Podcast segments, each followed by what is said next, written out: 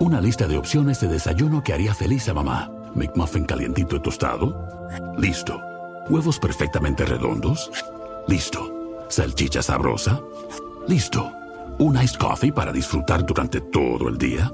Mamá jamás se había sentido tan orgullosa. En McDonald's, llévate dos Sausage McMuffin with Egg por 6 dólares. Combínalos con un Iced Caramel Macchiato. Precios y participación pueden variar. No puede ser combinada con ninguna otra oferta. Producto individual a precio regular.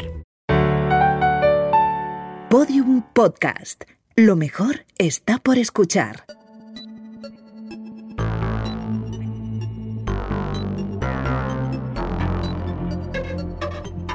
La redada.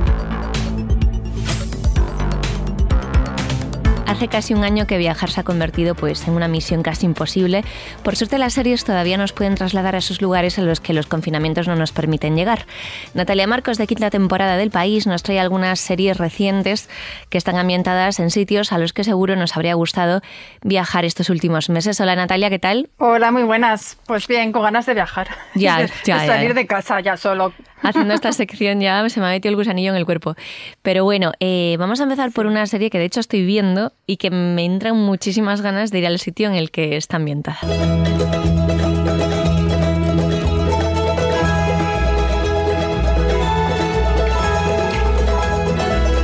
Porque irnos ahora a la isla griega de Corfú, pues ni tan mal, ¿eh? Ya ves, menudo planazo. Estamos hablando Sí, de sí, los pues Darrell. Yo, sí, los Darrell, yo también la estoy viendo, ya somos dos, y creo que hay unos cuantos más viéndola. Y bueno, pues eso, Corfú es eh, donde se traslada la familia Darrell con la intención de comenzar una vida nueva lejos del Reino Unido Ujú. en los años 30. Y bueno, este sitio tan mediterráneo y tan diferente de, de la gris Inglaterra en la que vivían, eh, llegan Luisa Darrell y sus cuatro hijos, cada cual más extravagante, son más perdidos porque están bastante mal de la cabeza. Y, y bueno, las cosas para ellos al principio pues no son sencillas, no tienen dinero, no encajan bien con las costumbres locales. Y que la isla no tenga electricidad, pues tampoco pone las cosas fáciles. No, no ayuda. Pero bueno, pues eh, la serie va bien mm, enseñando el proceso de adaptación y las aventuras que, que viven allí. Es una serie muy amable, muy entrañable. mm, Fácil, Muy sí.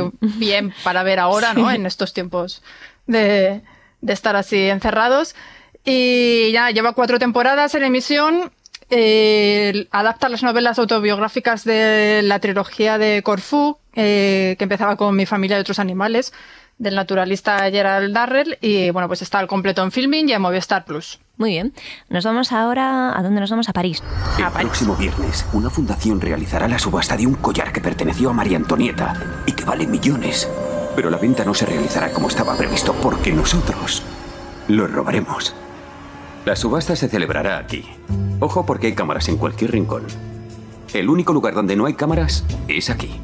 El Bueno, vestuario estábamos hablando de. ¿Cómo se pronuncia? Lupin. Lupin. Lupin. Creo. Lupin, sí. vale, pues Lupin.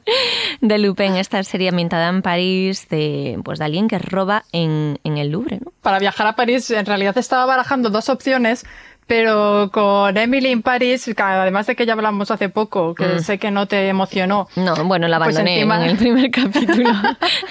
Encima es que ahora estoy cabreada con ella porque no sé cómo la han podido nominar a dos globos de oro, pero en fin. Vi el otro Pues día un meme muy bueno La dejé sobre esto. de aparte y mejor Lupin, que al menos es una serie entretenida y lo han hecho mejor. Está en Netflix también y es una reinterpretación del personaje clásico, que es un ladrón de guante blanco, ¿no? Que creó el escritor Maurice Leblanc. Y bueno, pues aquí el prota es Omar Sy, que es un buscavidas que quiere vengar la muerte de su padre eh, en prisión, que en donde estaba acusado de un robo que no había cometido en realidad. Mm. Y bueno, pues para ello roba un collar en el Louvre, como decían aquí en el corte, con unas tácticas inspiradas en las que utiliza Lupin en las novelas. O sea, en realidad no es una adaptación a las novelas, sino que es como una reinterpretación, ¿no? Un homenaje Sí. continuo. A las novelas. Y bueno, pues la serie está bastante entretenida, arranca muy bien, luego ya pierde un poquito de fuelle, pero bueno, eh, son de momento cinco capítulos que se ven bastante bien. Muy bien.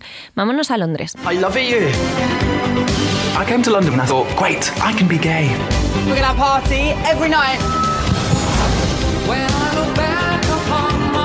Nos vamos a Londres de los años 80. Sí, eh, y, pasamos al drama más drama, con, con esta serie del creador de Years and Years y a Very English Scandal, que pues eso viaja a los años 80 para mm, meterse en la epidemia de SIDA y cómo afecta a un grupo de amigos homosexuales que viven aquellos años despreocupadamente hasta que empiezan a sufrir en sus propias carnes los estragos del virus. Y bueno, la serie está muy bien narrada porque el que está detrás es el guionista Russell T. Davis, que es un, un crack.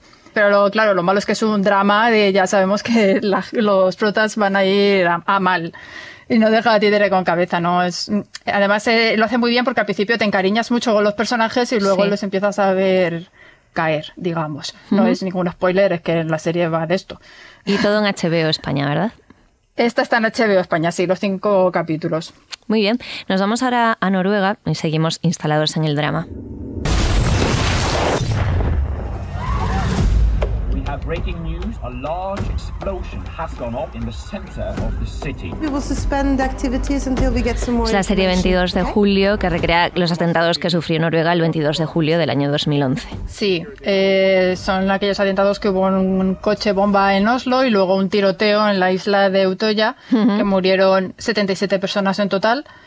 Y bueno, de estos atentados ya hay varias películas, documentales y tal, pero la particularidad de esta serie es que no se centra en el terrorista ni en la parte más truculenta de, los atentados, sino que cuenta los hechos desde el punto de vista de varios civiles que se vieron afectados de diferentes formas por los atentados. Está una médica en un hospital que están haciendo recortes de personal, una periodista que cubre el caso, policía que estaba ese día en su día libre, un chico musulmán que trabaja limpiando el hospital, un bloguero ultraderechista, bueno, va- varios personajes, así como un poco tela de araña. Y la historia se cuenta de una forma así como muy naturalista, sin entrar en, en truculencias ni en ver nada muy, muy gráfico, pero impacta tanto más como si lo hubiera hecho. Pues nada, otra Y- forma de viajar a Noruega, un poco diferente. Claro, es otra forma de, además de hacerse la idea de una sociedad que tenemos como muy idealizada y luego aquí nos la muestran un poco así el lado menos bonito. Ujú, Está en filming, ¿verdad? En fin, seis capítulos. Vale, nos vamos fuera de Europa. Va.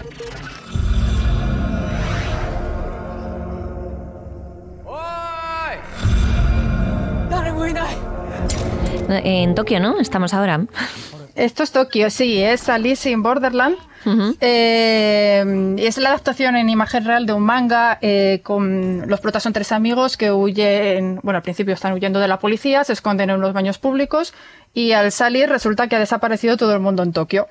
Y eh, son, eh, lo- ellos piensan que son los únicos que quedan, luego van encontrando a otras personas por ahí y lo que hacen es que están, son como jugadores dentro de un macabro videojuego o juego, no saben muy bien. El caso es que tienen que ir superando pruebas de habilidad, estrategia, resistencia física para seguir con vida. Es, eh, es así como muy típico, típico japonés, ¿no? En los mangas hay muchos videojuegos que tienen esta cosa de, de ir pasando pruebas. Eh, es un poco cruce de Cube con Soul, con juegos de supervivencias y Battle Royale y tal. Y es bastante entretenida. Lo único que eh, tiene baches de ritmo. Las- los actores no son muy de allá. Son bastante sobreactuados siempre. Pero bueno, tiene como entretenimiento friki, tiene su punto. Vale, está en Netflix, ¿no? La, la primera temporada. En Netflix, sí, la primera temporada al completo y ya están preparando una segunda temporada porque funcionó bastante bien. Vale, pues de Tokio nos vamos a Nueva York. Ladies and gentlemen, the one and only Fran Lebowitz. People frequently are infuriated by me because I'm filled with opinions. In New York, there are Una serie documental dirigida por Scorsese que es Pretend It's a City. Sí, en español supongamos que Nueva York es una ciudad, es como lo han traducido. Sí. Y pues eso básicamente es Scorsese eh, grabando a su amiga, la escritora Fran Lebowitz. Y nada, es la pones ahí a hablar de cualquier tema. Normalmente son cosas relacionadas un poco con, con Nueva York, con la ciudad, con la vida en la ciudad. Y mientras, pues Scorsese se parte de risa con todo lo que dice, básicamente. Es ver Sí, es ella que hablando y él riéndose. Sí. Es un York, es un humor así, un poco snuff a veces, pero muy ácido. Sí, eh, sí, hay que pillarle el punto un poco. Yo no conocía mucho a esta mujer y ahora ya sí como que te vas haciendo fan desde la distancia, ¿no? Porque también tiene sus cosas. Pero bueno, son siete capítulos de media hora que tiene así un aire muy neoyorquino todo. Es- está bastante chulo en Netflix también. Muy bien, nos quedamos callejeando un poquito. It's a chaotic paradise of food. It's a portal to a world of culinary heritage. Un género documental, bueno, esta, esta serie documental que te va a dar muchísima hambre. sí, ya son viajes y hambre, o sea, ya va completo. Esto no es tan reciente como estas otras, que sí son de los últimos dos meses, digamos. Esta ya tiene un año y dos años, pero eh, bueno, para viajar pues está muy bien. Sí. Es eh, Street Food, que está también en Netflix. Eh, tiene dos versiones, asiática y latinoamericana, con capítulos de media hora y van a diferentes ciudades de cada continente eh, para recorrer lugares de comida callejera. O sea, tampoco es una serie documental gastronómica al uso, que normalmente son restaurantes y tal, no. Aquí van a los, a los puestos, ¿no? Y además a través, en cada sitio, eh, cuentan la historia de una persona o una familia que lleva un puesto de comida típica de la ciudad Mm. y entonces entras más, eh, aprendes un poco de la historia, la cultura y la sociedad de- del lugar y, empieza- y empatizas ¿no? con lo que te está contando la persona. Y bueno, pues se recorren sitios como Osaka, Delhi, Seúl, Ho Chi Minh, eh, Singapur y en Latinoamérica, pues Buenos Aires, eh, Lima, Bogotá, La Paz. En Netflix también está. Vale, la siguiente, en la siguiente serie aparecen más de 300 localizaciones diferentes de nueve países. Cuando estaba en Pavia, me repetía una y otra vez que todo lo que había hecho desde que abandoné a mi hijo era para que viviera en un mundo más libre. ¿Puedo hablar con Dime un quién momento? soy. Se trata de la nueva serie de Movistar Plus. Sí, su- ya pasamos a series españolas que también viajan bastante últimamente. Hmm. Y bueno, pues lo que decías, han estado rodando en nueve países, que no está nada mal para una producción española. Aquí se nota que hay presupuesto Sí, sí, detrás. Se nota que pastuqui. Sí, sí, sí. Y bueno, pues es la adaptación de la novela de Julia Navarro eh, sobre la vida de Amelia Garayoa, una mujer que por azares de la vida se va viendo involucrada en diferentes momentos clave de la historia del siglo XX en América y en Europa. Mm. Y bueno, pues eso, se nota el dinero en la serie. Aunque bueno, el resultado, sobre todo en guion, no ha sido el mejor para mi gusto. Quizá porque quiere abarcar mucha historia, ¿no? En, en pocos capítulos, no sé si eran ocho capítulos, me parece. Y parece como que va en todo el rato de un lado para otro corriendo, pero bueno. Eh, de todas formas ha quedado muy vistosa, eh, des- así formalmente, ¿no? Y sirve para viajar, pues eso, con, a Francia, Italia, Rusia, Alemania, Buenos Aires. Está bien. Y está Vale. en Movistar Plus. Muy bien, ya nos quedan solo dos recomendaciones y las dos nos quedamos en España. Nos vamos primero a la Sierra de Tramontana. Bernat Cervera, de 53 años, fue violentamente asesinado en el municipio mallorquín de Tramuntana. Sargento, el dibujante ha terminado el retrato con las indicaciones de las niñas. Las tres Es la segunda temporada de la serie La Caza, ¿no? Sí, hace un par de años en la 1, la caza a Monte Perdido eh, lo petó bastante en audiencia. Eh, aquella temporada estaba ambientada en, en un pueblo de Pirineo de Huesca, pero eh, Televisión Española, pues eso, como fue muy bien de audiencia, encargó una segunda temporada y ahora se han trasladado a, a Mallorca, a la Sierra de Tramontana, con un nuevo caso. Eh, vuelve la sargento Sara Campos, que es la que investiga. Y bueno, pues nada, lo mismo, mucho misterio y mucha relación también eh, con el folclore y las tradiciones de la zona. Y bueno, pues como en la primera temporada, las localizaciones ayudan mucho ¿no? a dar personalidad a la serie, que esta vez no está tirando tan bien en audiencia, pero bueno, tiene todavía hay un puñado de fieles detrás. Y nada, está en emisión los miércoles en la 1 y también se puede ver eh, bajo demanda. Vale, y para terminar, de isla a isla y tira porque me toca, nos vamos al hierro.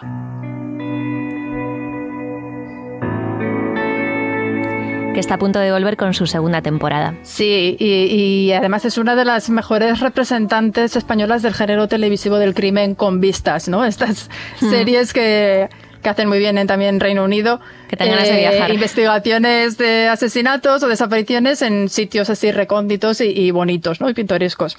Pues eh, eso, en este caso el marco incomparable lo pone en la Isla del Hierro, que traslada también a, a la serie ¿no? Su- la, la luz particular de la isla y el ritmo isleño pausado este, ¿no? que contagia un poco a los personajes y a, a la propia narración de la serie.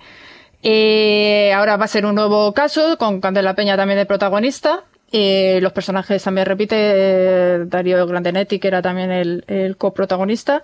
Y bueno, la segunda temporada está a punto de estrenarse en Movistar Plus y parece que será la última. Muy bien.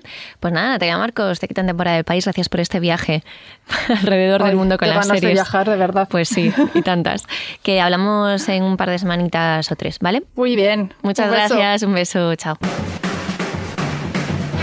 Bueno, pues hasta aquí el podcast de hoy, pero antes de marcharnos, proactividad. Vosotros ya sabéis que desde la redada nos gusta mucho ayudar a esa labor creativa de los guionistas y los creadores de series. Así que en esta ocasión les vamos a ofrecer un caramelito. ¿Para cuándo una serie sobre Filomena? Cortita, cuatro capítulos, pum, al grano, ¿vale? Capítulo 1. ¡Hala, qué bonito! Capítulo 2. Hostia, cuidado. Capítulo 3. ¡Socorro! Y capítulo 4. Me cago en la nieve. Esto, así empaquetado, pero con un poco de, de desarrollo, ¿vale? Esto es un exitazo, pero vamos, o sea, pero ya nos hemos dejado medio camino hecho. Ya solo ponerse a escribir un poco, elegir tres muchachos, tres muchachas, ¿eh? localizaciones, pues un poquito aquí y allá. Ya está, hecho, hecho. Citándose los créditos. Un saludo de Lucía Taboada, Juan López y Juan Granaz. Adiós. Todos los episodios y contenidos adicionales en laredada.com. Síguenos en Twitter arroba redada y facebook.com barra laredada podcast.